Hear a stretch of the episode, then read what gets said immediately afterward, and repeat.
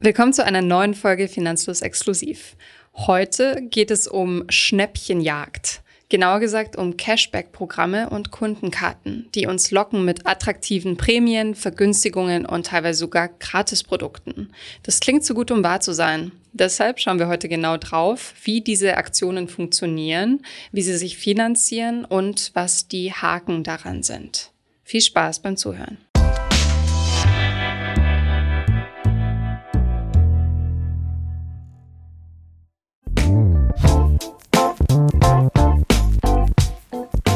Gut, steigen wir mal direkt in die Thematik ein. Schauen wir uns zunächst einmal den Markt an.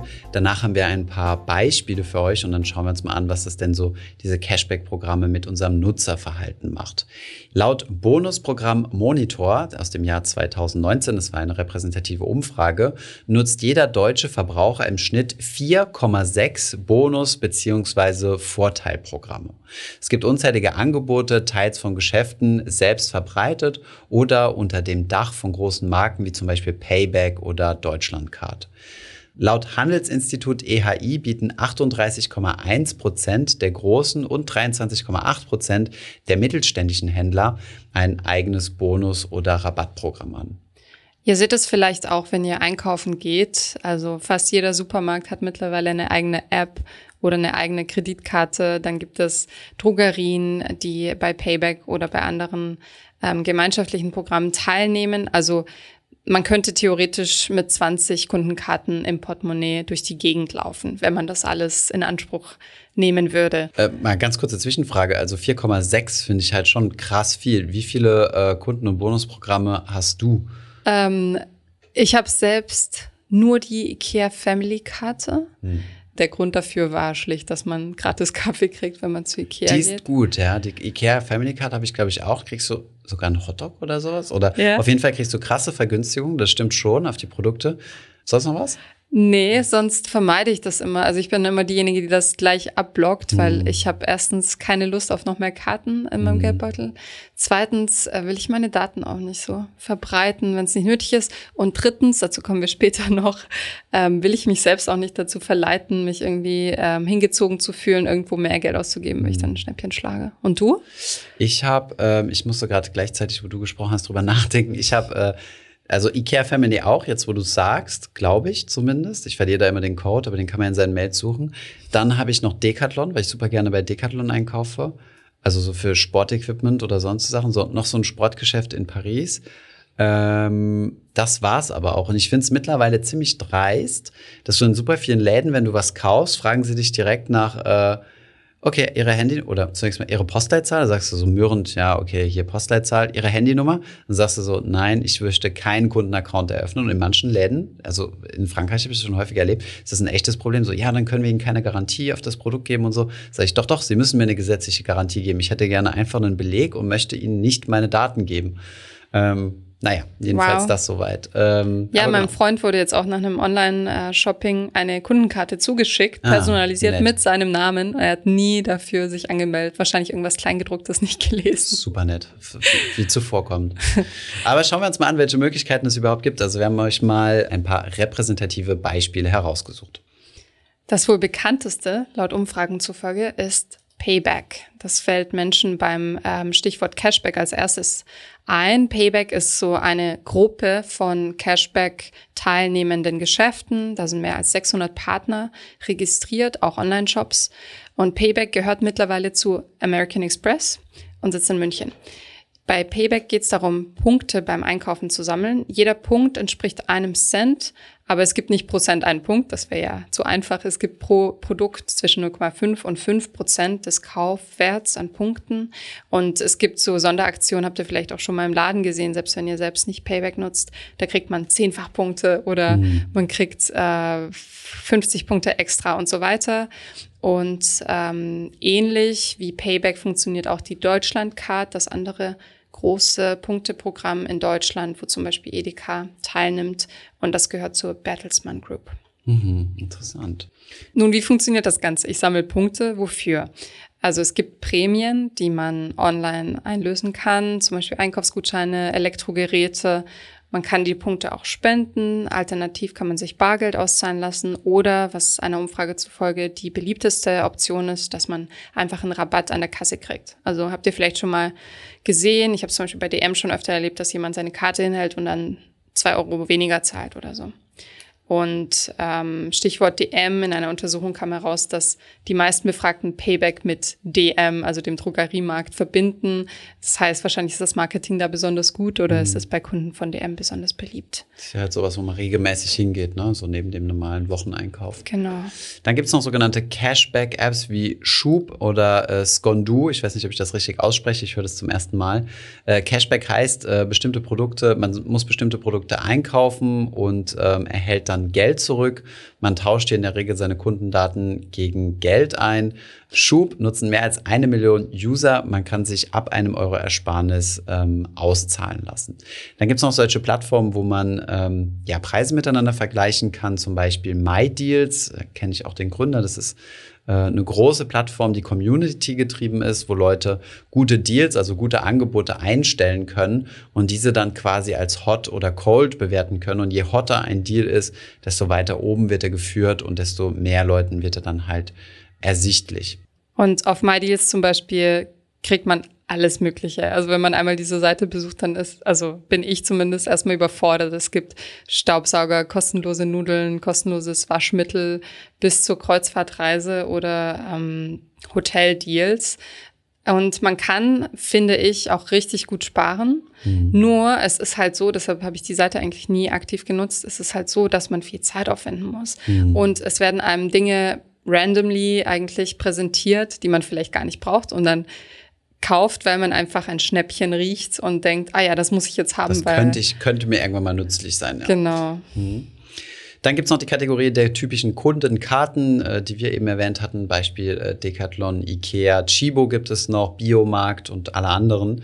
Und äh, ja, im Endeffekt geht's einfach nur darum, ähm, dass man hier ähm, entweder auch Punkte sammelt oder dass man einfach einen gewissen Betrag äh, ausgegeben haben muss und dann kriegt man nochmal Vergünstigungen oder besondere Leistungen wie dein Kaffee bei Ikea oder äh, irgendwelche besonderen Garantieleistungen. Ich habe das zum Beispiel bei Decathlon vor allem deswegen genutzt, ähm, weil dann zum Beispiel hinterlegt ist, also in meinem Kundenaccount, welches Fahrrad ich gekauft habe, da ist dann auch zum Beispiel die Rahmennummer mit drin oder wenn ich irgendwann mal Ersatzteile brauche, dann kann man das dort direkt nachschauen. Ja, für mich ist das so eine passive Art, davon zu profitieren, mhm. gerade auch wegen dieser Benefits, die man bekommt. Ich habe zum Beispiel auch bei H&M habe ich es nur online abgeschlossen. Da kriegt man kostenlosen Versand jedes mhm. Mal und äh, man hat teilweise spezielle Rückgabebedingungen, gratis Retoure und so weiter. Also das kann sich auch für diejenigen unter euch vielleicht lohnen, die äh, keine Lust haben, besonders viel Zeit da reinzustecken. Und ähm, es ist eben auch, wie vorhin bei DM besprochen, so, dass man, wenn man sowieso immer irgendwo einkauft, ähm, dass es dann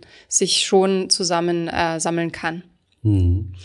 Dann gibt es noch ähm, die typischen Programme für viele Reisende, gerade Leute, die irgendwie im, in einem Beruf unterwegs sind, wo sie viel reisen, wo idealerweise vielleicht sogar der Arbeitgeber die Reisen bezahlt. Ähm, die freuen sich dann immer, dass sie Punkte sammeln können. Ein guter Freund von mir ist Unternehmensberater, der vor Covid extrem viel gereist ist und äh, hat dann an solchen äh, Miles, Meilensammelprogrammen teilgenommen. Das sind sowas zum Beispiel wie Miles and More. Habe ich übrigens auch, habe ich eben vergessen aufzuzählen. Ähm, habe ich schon ewig nicht mehr genutzt. Miles and More oder sowas wie American Express, wo man dann auch Punkte sammeln kann. Und je mehr Meilen man dann fliegt, desto mehr Punkte bekommt man. Und wenn man dann nochmal Geld ausgibt, bei verschiedenen anderen Gelegenheiten gibt es auch nochmal Punkte. Und dann gibt es äh, in der Regel zwei Funktionen. Übrigens äh, zählt hier auch die Bahncard dazu. Also mit der Bahncard kann man auch Punkte sammeln. Und dann hat man zwei Vorteile. Erstens mal, je mehr Punkte man insgesamt kumuliert hat, desto höher ist der eigene Status. Und durch diese Statuspunkte kann man dann irgendwie ähm, in eine besondere Lounge im Flughafen oder ich glaube bei der Deutschen Bank kannst du weiß ich gar nicht, kannst du irgendwie besondere Sitze kriegen oder Komfort, sowas. Ja. Komfortsitze, genau. Mhm. Und ähm, die zweite Funktion ist, dass man dann tatsächlich auch nochmal sich entweder Gutscheine ausstellen lassen kann, kostenlose Flüge, vergünstigte Flüge, ähm, Upgrade in die erste Klasse oder solche Spielereien. Lohnt sich natürlich für diejenigen, die also eher für diejenigen, die äh, viel reisen und die eventuell vielleicht auch ihre Reisen gar nicht selbst bezahlen, ähm, dann lohnt sich natürlich doppelt, kriegt man die Punkte quasi kostenlos. Du erinnerst mich daran, ich habe aus meinem alten Job auch noch Meilen übrig, ja. die ich mal einlösen sollte. Dann gibt es noch ein Programm, das ich ganz interessant fand, das ich vorher noch nicht gehört habe, und zwar das größte Marktforschungsunternehmen in Deutschland, GfK, hat auch ein eigenes äh, Cashback-Programm und äh, die suchen Menschen und belohnen Menschen, die ihren Einkauf scannen mit einer App und du bekommst dann Punkte. Und das GfK, ich finde es deshalb so interessant, weil es eben kein also weil es ein Marktforschungsunternehmen ist und kein Teilnehmer, der Dinge verkauft. Und der Datenschutz ist ihnen besonders wichtig, sagen sie. Und die Punkte kann man wie bei anderen Programmen auch zu Prämien oder Gutscheinen einlösen. Übrigens auch ein börsengelistetes Unternehmen, die Gesellschaft für Konsumforschung.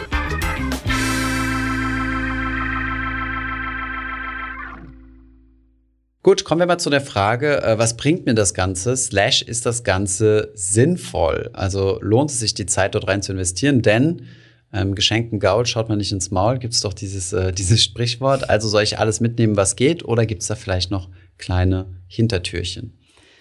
Also mir ist da immer ein Extrem vor Augen und zwar kennt ihr vielleicht auch diese Dokus über sogenannte Couponer in den USA, die kostenlos einkaufen gehen quasi, weil sie so viele Cashback-Aktionen und Coupons nutzen, dass sie am Ende umsonst äh, ihre Ware nach Hause bringen. Ich finde, das ist ein bisschen exzessiv, zeigt aber auch, dass man tatsächlich, wenn man viel Zeit aufwendet und Angebote vergleicht und Coupons sammelt, viel sparen kann.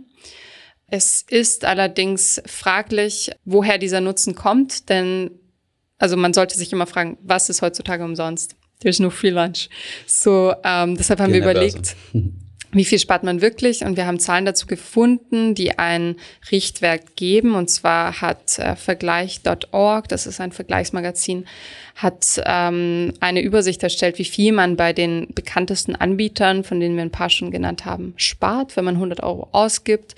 Und bei dem beliebtesten Angebot Payback sind es gerade mal 0,33 Prozent.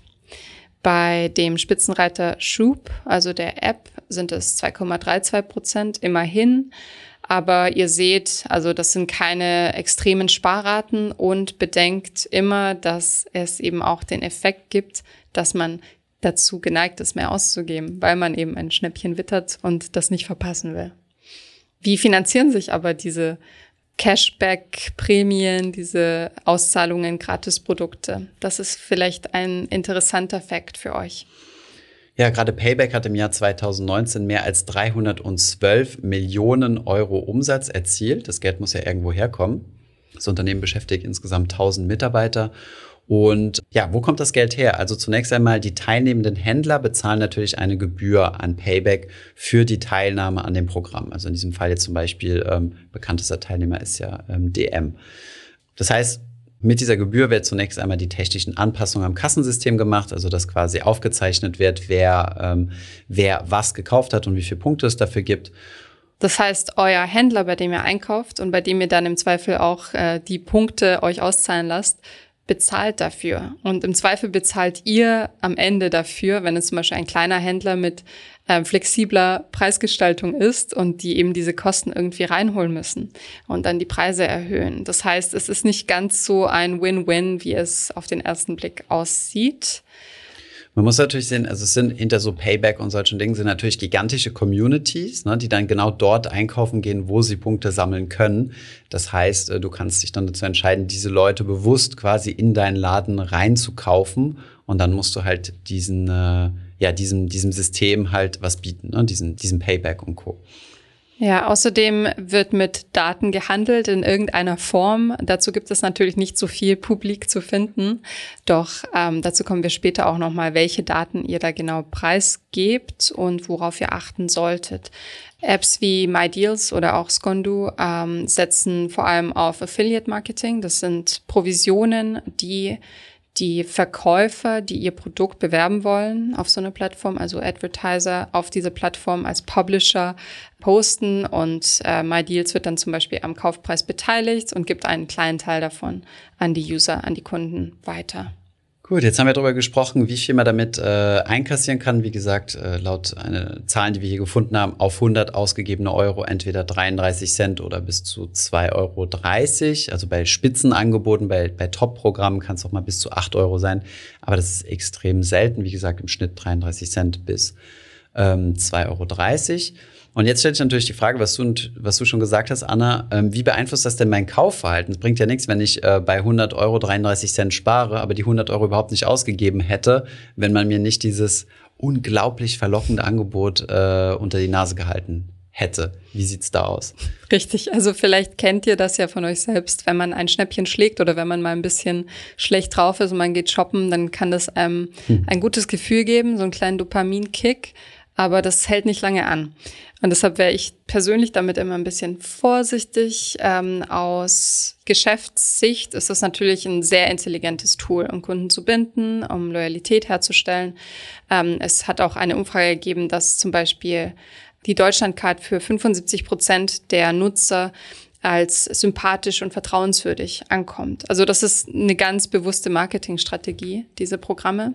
Und für 53 Prozent der Befragten einer repräsentativen Umfrage sind eben diese Kundenprogramme eine Motivation, neue Geschäfte zu entdecken. Also hier ganz klar, ich gehe in ein Geschäft, das ich sonst nicht besucht hätte mhm. und gebe Geld aus, das ich sonst vielleicht nicht ausgegeben hätte. Und ähm, darüber hinaus haben wir eine Studie gefunden ähm, von der Gesellschaft für Konsumforschung unter 30.000 Haushalten, dass äh, Couponnutzer im Schnitt 16 Prozent mehr Geld beim Einkauf ausgeben. Das fand ich sehr interessant. Das heißt, die Strategie geht auf ähm, und die Kundenloyalität steigt für die Geschäfte gesehen äh, um ungefähr 12 Prozent. Hm, das ist echt ein gutes äh ein gutes, äh, ein gutes Geschäft da rein zu investieren, 16 Prozent mehr ähm, größerer Warenkorb und 12 Prozent höhere äh, bei uns, also im Digitalen sagt man Retention, also mhm. Zurückkommer quasi. Ja, also man kann viel Geld sparen, aber achtet auf eure Emotionen, würde ich sagen, denn ähm, ja, die Angst, etwas zu verpassen und ein Schnäppchen nicht zu machen, kann euch da teilweise zu Käufen verleiten, die ihr vielleicht nicht braucht.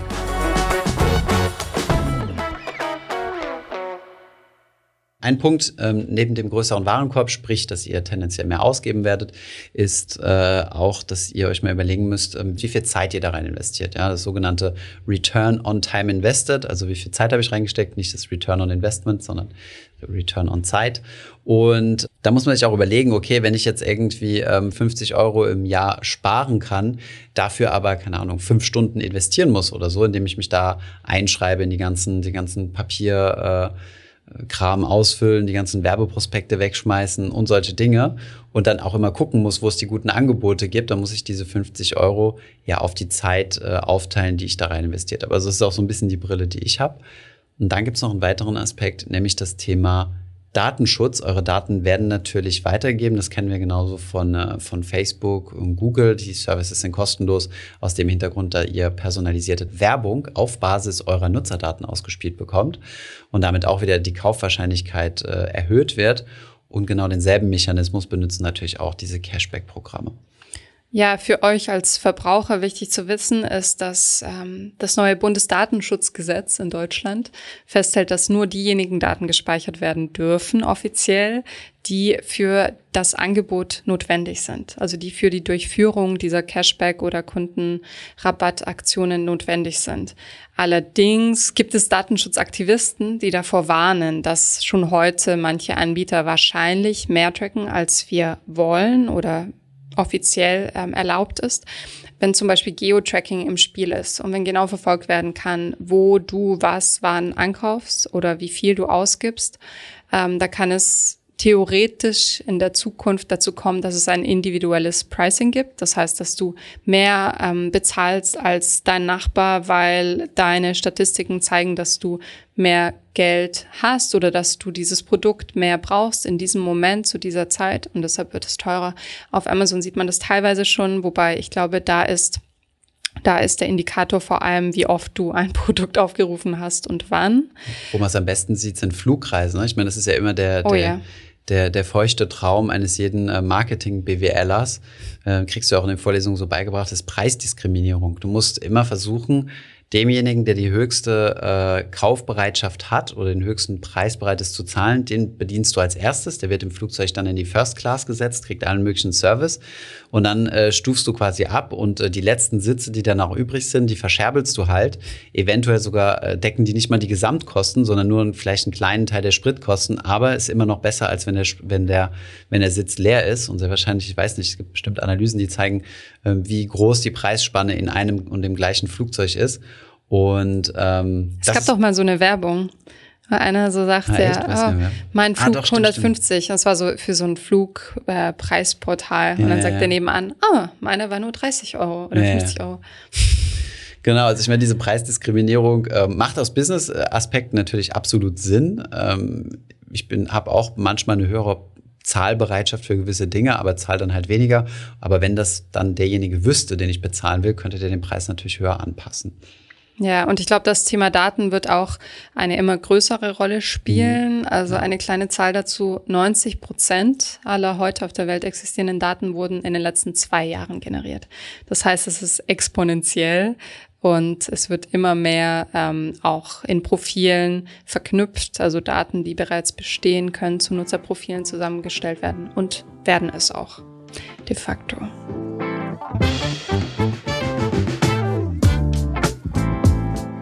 Kommen wir mal zum Fazit dieser Folge. Fassen wir das Ganze nochmal zusammen.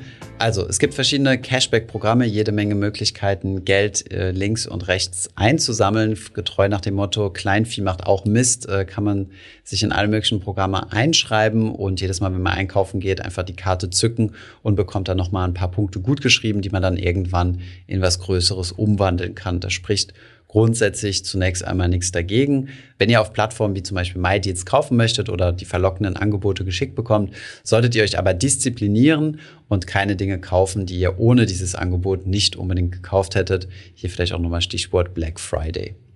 Stimmt.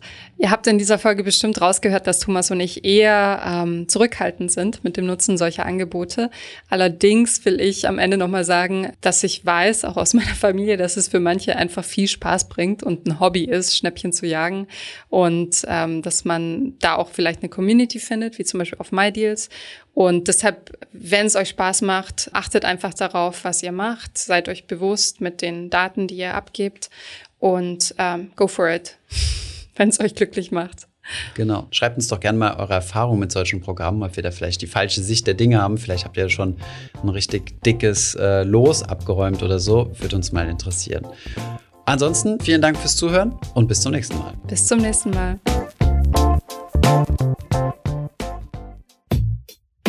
Ich hoffe, diese Podcast-Folge hat dir gefallen und du hast was dazugelernt.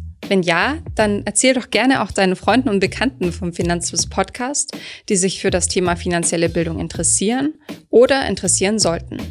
Wenn du uns auf iTunes zuhörst, dann lass uns gerne eine positive Bewertung da. Das sorgt dafür, dass wir noch besser auffindbar werden. Alle wichtigen Links und Verweise findest du wie immer in den Shownotes zu diesem Podcast. Auf unserer Homepage findest du außerdem eine ausführliche Beschreibung zu jeder Folge. Du findest sie unter finanzfluss.de slash podcast. Vielen Dank fürs Zuhören und bis zum nächsten Mal.